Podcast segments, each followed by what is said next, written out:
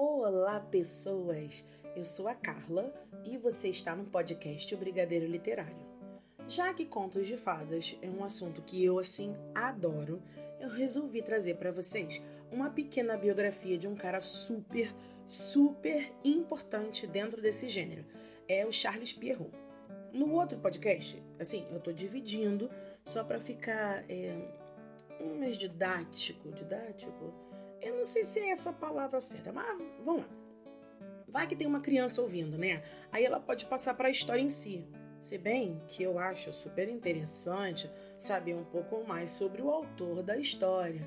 Então fica, crianças, vai ter bolo. Mentira, não tem bolo não. Só se estiver na casa de vocês, aqui não tem. Principalmente que é de madrugada. Mesmo se tivesse, eu fosse lá pegar, minha mãe ia ficar meio bolada eu estivesse pegando para comer o bolo essa hora. Mas vamos voltar pro assunto. Vamos voltar pro assunto. Charles Perrault. Já deu para notar que não é brasileiro com esse nome, né, gente? O cara é francês. Era porque ele já morreu, faz tempo, oh, faz tempo. Numa busca rápida aqui no Google, eu descobri que ele nasceu no dia 12 de janeiro de 1628 e era do signo de Capricórnio. Apesar de eu não saber o que isso significa na personalidade dele, mas se for parecido com uma amiga minha, devia chegar atrasada nos lugares. Ele cursou direito, trabalhou como cobrador geral durante o reinado de Luís XIV. Ai, que chique. Não sei se era chique, mas usava aquelas perucas grandonas. Tem que ver uma foto. Bota no Google, gente. Joga Charles Perrault. Você vai ver um cara assim, uma cara meio gordinha, aquela peruca enorme, cheia de cachinho. Eu não entendo por que aquela peruca era moda naquela época. Olha só, o pessoal sempre fala que o europeu é meio, né? É, era. Tá aí um podcast para discussão. Se tiver algum europeu aí, gente, e quiser contestar essa coisa de banho, eu, eu aceito, tá? Mas dizem as mais línguas que os europeus não gostavam, não gostam, não gostavam de banho. Agora imagina uma pessoa que não gosta de banho com a peruca daquela que devia fazer, né? Calor. Não é porque a Europa que tem que fazer frio o tempo todo, devia fazer calor de vez em quando. Aí imagina, devia, né? Suar, piolho. Imagina. Imagina piolho naquela peruca. Ah, gente, por favor. Nem devia ser uma coceira, devia ser. É meio nojento. Mas vamos lá. Segundo o site Culturama, ele estava no meio de um babado literário, gente. E você achando que só tinha treta barraco literário no Twitter. Estão completamente enganados. Eu fico quieta, mas de vez em quando eu fico boladona com alguns. Resumindo, eu vou resumir do meu jeito, tá, gente? Tinha uma galera que achava, eles se chamavam antigos. Devia ser uma galera meio caquética. Né? Se chamavam antigos. Eles acreditavam que texto bom, bom mesmo, daquele bom, que você chama de literário, né, texto raiz, era só aqueles textos antigos, grecos romanos, grecos romanos, greco-romanos, é isso aí os textos greco-romanos, bota o S onde você quiser. Já o Charles Pierrot fazia parte dos modernos, que acreditavam que mesmo os textos mais atuais, os textos escritos em francês, tudo mais daquela época, daquela galera, também eram bons, também eram literários e não eram inferiores.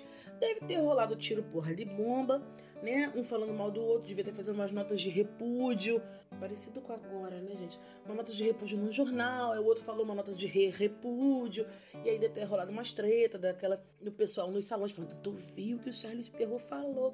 Hum, reclamou dos antigos. Deve ter sido, é, pra época não tinha Twitter para o pessoal brigar, devia brigar nos salões. Mas como o progresso sempre vem, sempre caminha, tenho certeza que os modernos devem ter vencido nessa, nessa questão, senão a gente não tinha os textos dessa galera até hoje.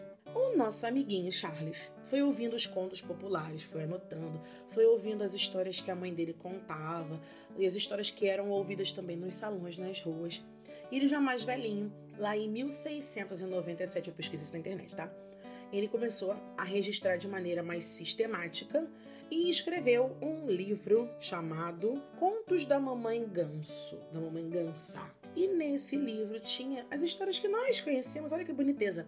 Tinha Chapeuzinho Vermelho, Polegar, o Pequeno Polegar, a Gata Borralheira. Não sabe não, gente? É a Cinderela, tá? Pesquisa vários, várias versões da Cinderela, tá? Gato de Botas, Barba Azul, tudo nesse livrinho chamado Contos da Mamãe Gansa.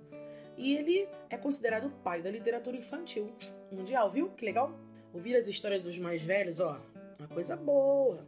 Se ele não tivesse dado ouvidos aos mais velhos, não tinha chegado pra gente. Então, na hora que a mãe quiser contar, que a avó quiser contar, senta. Ela vai contar 50 mil vezes? Você vai ouvir. É bom que fixa, fica na memória. Eu, eu sou muito suspeita, porque eu adoro contos de fadas. Então, assim, eu vou dar uma sugestão.